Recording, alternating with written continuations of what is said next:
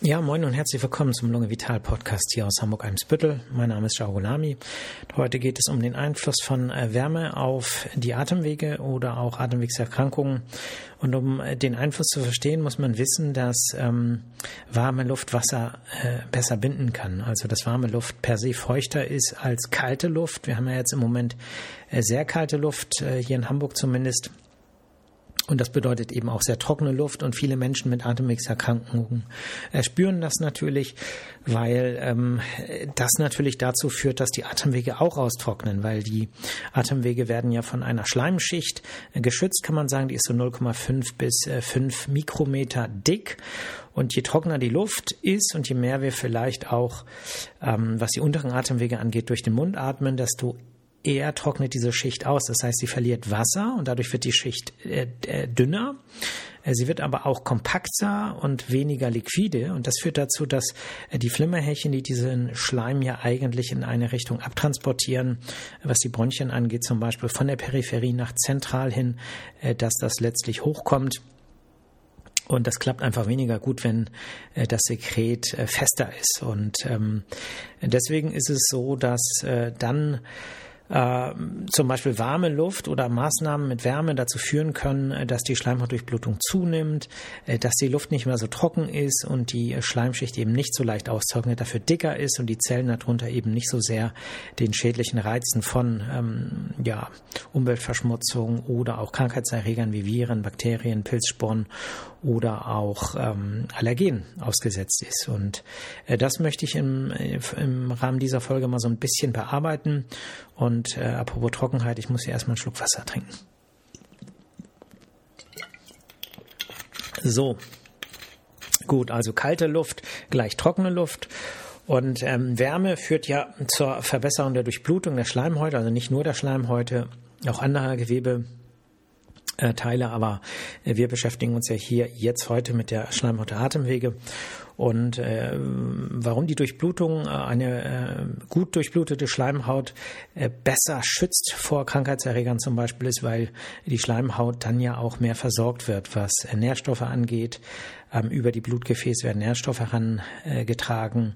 Ähm, es werden Elektrolyte herangetragen. Die Elektrolyte sind wieder wichtig für die, ähm, äh, ja, im Prinzip für die Steuerung der Schleimbildung ähm, weil eben auch die, der Wassertransport indirekt in den Schleim, ne, der Wassertransport in den Schleim über die Elektrolytkonzentration geregelt wird. Und natürlich auch nicht zu vergessen die Versorgung mit Abwehrzellen. Also man äh, muss sich das ja so vorstellen, dass in verschiedenen Geweben ähm, so per se gar nicht so viele Abwehrzellen sind. Ja, was die Atemwegsschleimhaut angeht zum Beispiel auch. Aber wenn sie gebraucht wird, die ähm, Abwehrzelle, äh, dann wandert sie quasi ein. Und ähm, Sie wandert aber übers Blut ein. Das heißt, wir haben ganz viel ähm, weiße Blutkörperchen im Blut schwimmen. Wir haben ganz, ganz viel an Endothelkleben, also sozusagen an der Innenschicht der, ähm, der Blutgefäße. Und ähm, jetzt ne, stellen wir uns mal vor, es ist sehr kalt.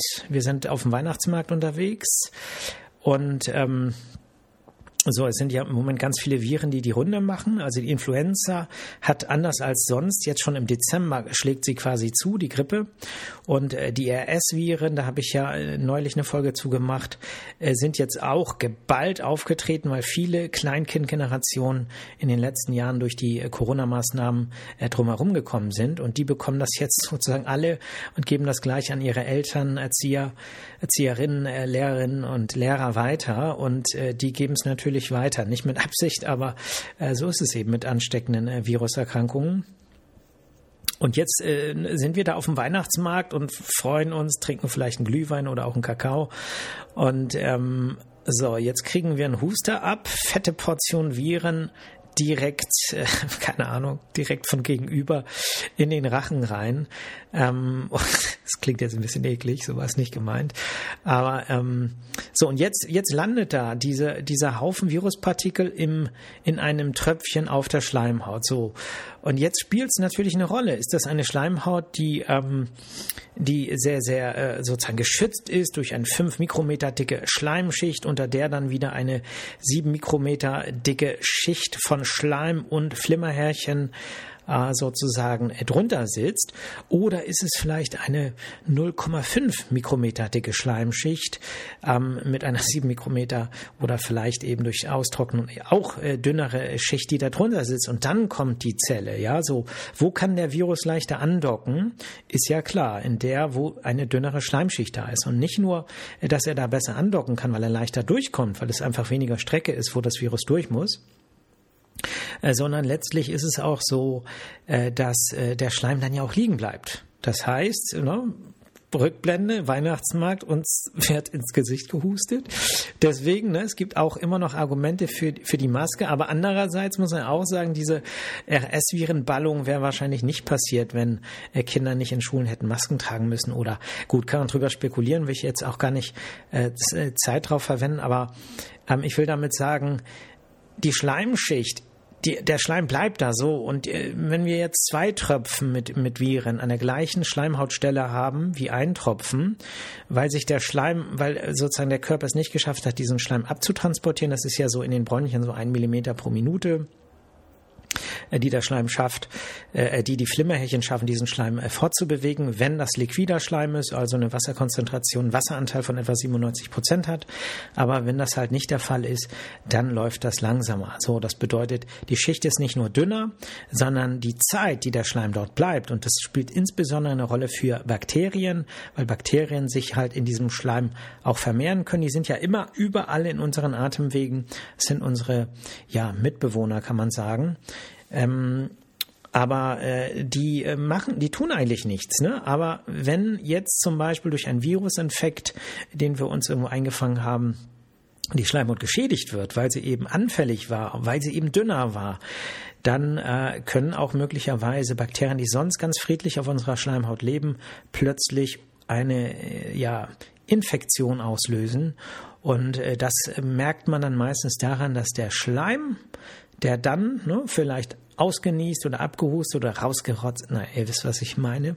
Äh, dieser Schleim ist dann eben verfärbt. Und das kann man sich so als Faustregel vielleicht so merken, je länger der Schleim liegt, desto mehr vermehren sich darin Bakterien. Und der Körper lässt das nicht zu. Das wandern Abwehrzellen ein übers Blut, äh, neutrophile Granulozyten, das ist eine Untereinheit der weißen Blutkörperchen, und die greifen die an und zerstören diese Bakterien. Und aus diesem, man könnte sagen, das klingt jetzt aber richtig makaber, aber ich wage es mal, äh, aus diesem, aus dieser Mischung aus toten Bakterien und toten Leichen von weißen Blutkörperchen, aus diesem ganzen Matsch mit ein bisschen Schleim, der da so liegt, entsteht das, was wir Eiter nennen, also ähm, gelbliches Sekret. Und so kann man sich das auch so merken, wenn Schleim, ähm, ja, je länger der Schleim liegt, je mehr Bakterien dort ähm, wachsen, je mehr Körperabwehrzellen sich äh, sozusagen gegen die kämpfen, desto eher verändert sich das Spektrum des Schleimes, was normal klar ist, also klare Flüssigkeit, aber eben nicht ganz so liquide wie Wasser. Und das wird dann eben hellgelb, dann wird es irgendwann dunkelgelb, dann wird es irgendwann hellgrün, dann wird es irgendwann dunkelgrün grün, dann wird es irgendwann braun. So, das ist so die äh, so das Spektrum und da kann man äh, jetzt gucken. Also deswegen sage ich ja auch immer, man soll sich den Auswurf oder den Rotz auch mal angucken, damit man weiß, wo stehe ich jetzt eigentlich mit meiner Schleimhaut. Ne? Gut, also das heißt, wir sind anfälliger für Krankheitserreger, aber nicht nur dafür, auch für Allergene. Das bedeutet, eine ausgetrocknete Schleimhaut, da kommen auch die Hausstaubmilbenexkremente leichter durch, gelangen zu den Zellen und lösen allergische Reaktionen aus. Und äh, deswegen muss die Schleimhaut gut durchblutet sein. Und deswegen müssen wir die Schleimhäute wärmen, ähm, weil dann auch die Abwehrzellen viel schneller hinkommen, wenn sie dort gebraucht werden, weil es vielleicht zu einem Virusinfekt gekommen ist. Ja, das bedeutet, äh, dann ist die Wahrscheinlichkeit, dass dieser Virusinfekt vielleicht lokal begrenzt werden kann und bekämpft werden kann, viel, viel größer, als wenn die Schleimhaut kalt ist. Insofern Wärme ganz, ganz wichtig. Es gibt ja manchmal die Situation, dass man sich entscheiden muss für Wärme oder gut aussehen, ja, oder gut gekleidet sein oder schick oder sexy oder keine Ahnung, ne? Also, zum Beispiel lasse ich jetzt die oberen zwei Knöpfe, ne? Die, die, ich gib's so, die Entscheidung musste ich auch manchmal treffen. So lasse ich jetzt zwei Knöpfe oben im Hemd offen. Ne? Das war besonders äh, wichtig, als ich äh, damals noch viel Salsa getanzt habe. Ne? Ja, schwarzes Hemd, bisschen Brust zeigen. Ähm, und äh, da ähm, so im Winter auch so ne, mache ich's äh, und sehe gut aus und fühle mich toll vielleicht, weil ich jetzt irgendwie der super Salsa-Tänzer bin oder ähm, äh, mache ich's nicht, weil ich einfach denke, ist blöd, wenn ich morgen krank bin. Ne? Gut, also damit will ich sagen, ähm, man muss sich manchmal entscheiden und äh, für die Gesundheit kann eben manchmal heißen, dass andere, ähm, dass in anderen Bereichen Einschnitte gemacht werden. Aber wenn es nur ums offene Hemd geht, dann glaube ich, ist das meistens zu verschmerzen. So, wie kann man jetzt den Einfluss von Wärme auf äh, die Schleimhäute nutzen? Im Alltag zum Beispiel. Ne? Wenn jetzt jemand sagt, okay, ich will gesund bleiben, das ist für mich das Wichtigste, vielleicht weil ich auch die letzten Wochen krank war und Infekte und so weiter dann äh, gibt es ganz banale Dinge. Ja, ich sage jetzt einfach mal die Mütze, das Stirnband. So, klar, ne, die Ohren frieren immer, es fühlt sich nicht gut an, aber die Mütze ist zum Beispiel auch deshalb wichtig, weil wir die Stirnhöhle damit schützen. Die Stirnhöhle ist ja eine Nasennebenhöhle, die im Prinzip direkt unter der, äh, über der Nasenwurzel ähm, liegt. Ne? Also wenn wir uns mal, wenn ihr mal die Nase nach oben streicht, an die Nasenwurzel geht und, und dann noch so zwei, drei Zentimeter höher geht und da liegt und den Finger habt, dann sind rechts und links sozusagen neben den, äh, neben dem Finger hinter der, hinter dem oder unter dem Stirnknochen sind Höhlen. So, das heißt, es sind Hohlräume, da ist Flimmerepithel drin, da wird Schleim gebildet und da gibt es eine Öffnung, die das Ganze in den äh, Nasengang, also in den oberen Nasengang, glaube ich, mündet die, ne? Äh, äh, sozusagen leitet. Das heißt, eine belüftete Höhle. Und wenn ich diese Höhle äh, wärme, dann ist die Schleimhaut besser durchblutet. Das bedeutet, sie ist resistenter gegen Krankheitserreger. Und das Gleiche gilt im Prinzip auch für ähm, andere Nasennebenhöhlen. Ne? Wir haben ja die Kieferhöhlen. Die Kieferhöhlen sind quasi direkt unter dem Auge rechts und links. Und ähm, die Kieferhöhlen sind, sind relativ groß. Und theoretisch kann man auch die Kieferhöhlen wärmen. Ne? Also ja, da wären eigentlich, das ist vielleicht noch eine Marktlücke, wenn jemand irgendwie eine Mütze erfindet, die die Augen freilässt, den Mund freilässt, vielleicht die Nasenlöcher noch freilässt, aber den Rest vom Gesicht bedeckt.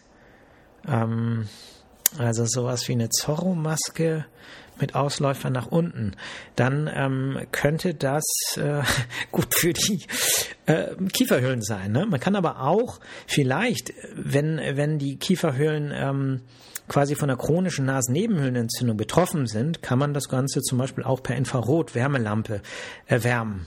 Ja, und äh, man muss da so ein bisschen unterscheiden, ob es jetzt eine akute eitrige Entzündung ist. Da kann Wärme auch mal kontraproduktiv sein. Ich meine, wenn die Durchblutung so stark ist und, äh, und es Schmerzen gibt, weil vielleicht äh, das Ganze ähm, nicht raus kann, dann muss man, muss man das erstmal probieren. Ne? Also man, man darf jetzt nicht sagen, Wärme ist gut für jede Entzündung. Bei den akuten Entzündungen ist es häufig eben anders. Ne? Das ist ja bei den Gelenkerkrankungen meist auch so. Ne? Das heißt, man muss schon ähm, gucken, will man jetzt den akuten Schub behandeln oder geht es darum, vielleicht auch akute Schübe zu verhindern. Ähm, ein ein äh, ja, Trick aus der Naturheilkunde ist, sind aufsteigende Fußbäder. Das heißt, es gibt Reflexverbindungen, äh, die sozusagen vom, von den Füßen den Bereich der Harnblase und den Bereich der Nase, Nasennebenhöhlen mit betreffen. Also vereinfacht gesagt, macht man ansteigende heiße Fußbäder, dann verbessert sich die Durchblutung im Bereich der Nase und Nasennebenhöhlen. So, das naturheilkundliche An äh, Einsatz und es gibt reine Schulmediziner und Schulmediziner, die sagen würden, das ist Unsinn, aber es funktioniert. Und es gibt Erfahrungswerte.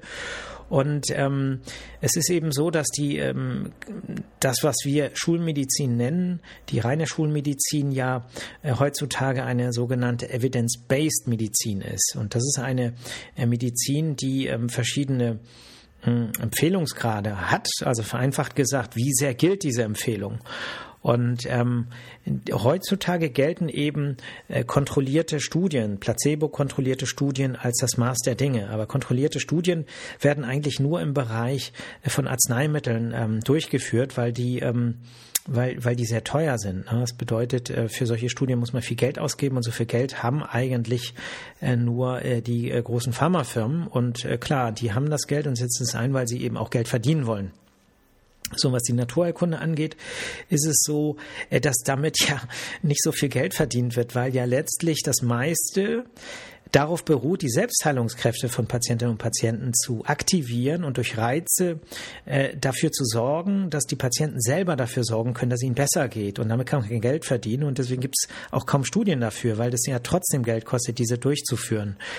Und äh, früher hat man eben gesagt, dass, ne, es war ja, wenn wir mal zurückdenken an viele Jahrhunderte früher, äh, da wurde Medizin gemacht und das, was geholfen hat, das hat sich irgendwie durchgesetzt, weil natürlich äh, der Mensch schon immer ähm, ja von Erfahrung profitiert hat. Und dann gab es eben berühmte Ärztinnen und Ärzte und die haben wieder ihre Leute ausgebildet und so, so, hat, so wurde Wissen weitergegeben. Und ähm, das äh, so etwas, also die sogenannte Expertenmeinung, hat heute nach der Evidence-Based Medizin eigentlich so den, ich sag mal, die schwächste Empfehlungssicherheitsgrad, ne? was eigentlich nicht fair ist, aber so ist im Moment so äh, der Zeitgeist, was Medizin angeht.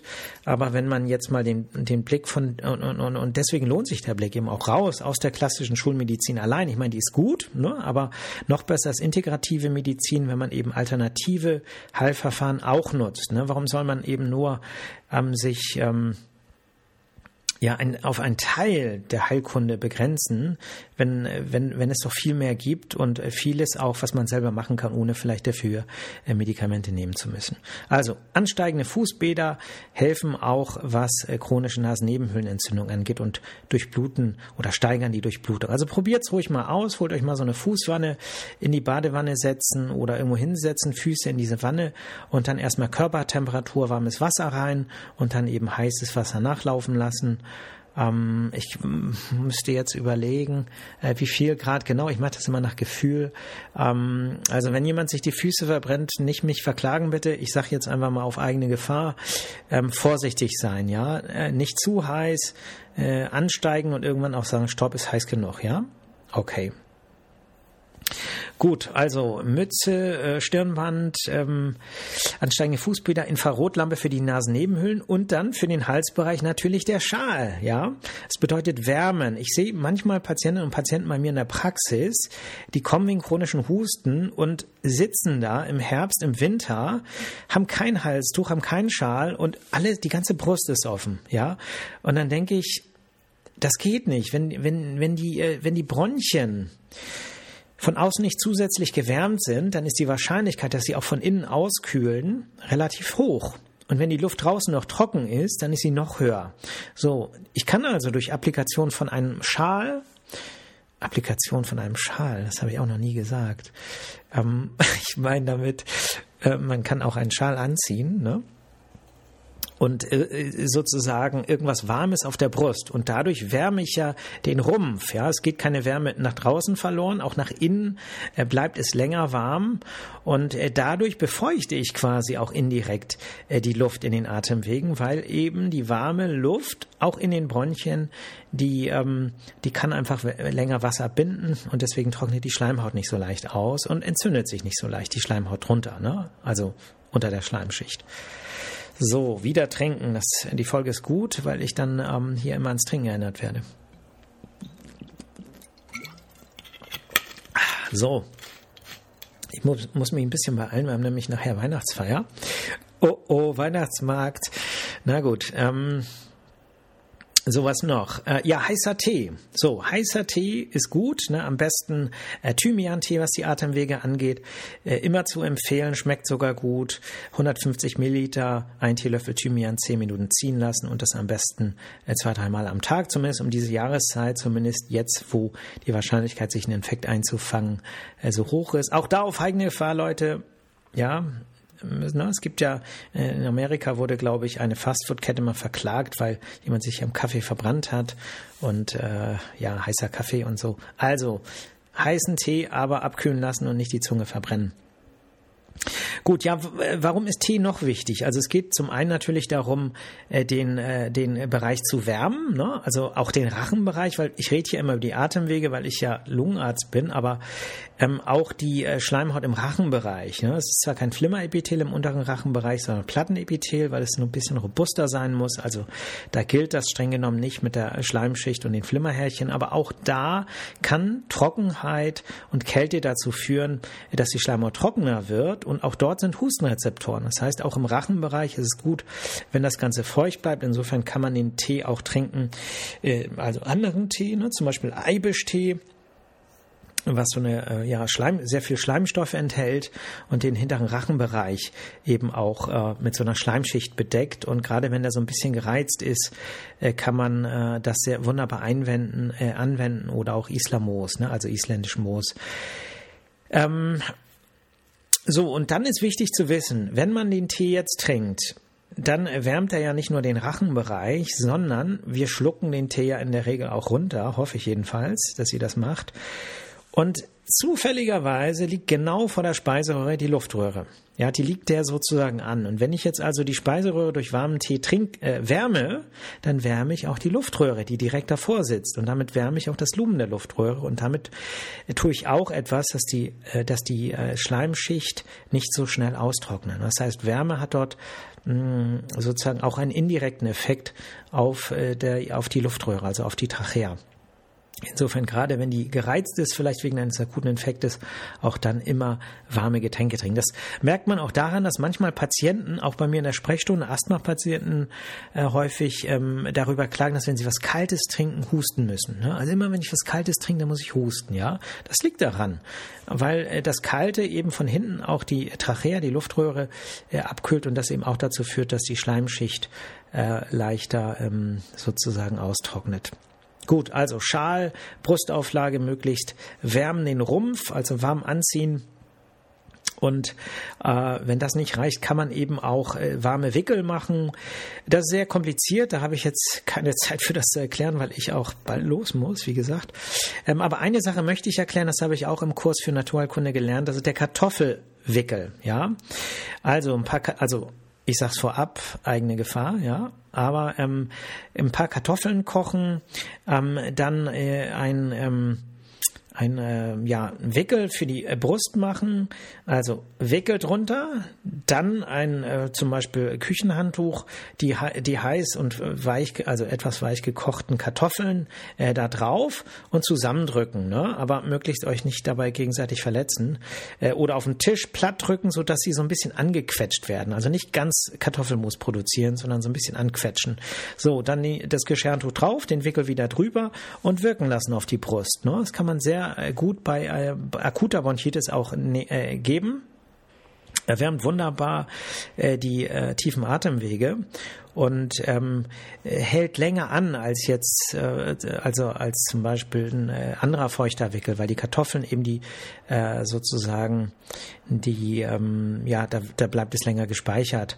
Und äh, dann dürfen wir nicht vergessen, das ist auch ein wichtiger mh, hm, Punkt, was Naturheilverfahren angeht ja, so eine kleine Brise Magie. Ja, das heißt, ähm, es ist mehr als nur die Wärmeflasche aus Plastik. Ja, es ist was Organisches. Äh, man riecht etwas und ähm, ja, möglicherweise wird durch die Haut etwas resorbiert, aber das, das bleibt offen und ähm, da spielt eben der Glaube daran, dass es dass es, dass es andere Zutaten gibt, außer der Wärme eben auch eine große Rolle. Und das ist etwas, was die Naturheilkunde eben an vielen ähm, ähm, ja an vielen Stellen auch nutzt ne? und was wir auch nicht vergessen dürfen dass Anwendungen auch Zuwendungen sind ne? das heißt wenn jetzt zum Beispiel Freund Freundin äh, oder ähm, Eltern oder Kinder oder wer auch immer äh, das für einen macht dann ist es eine Zuwendung und auch das ist etwas, was heilsam ist. Und, und deswegen müssen wir uns so ein bisschen davon entfernen,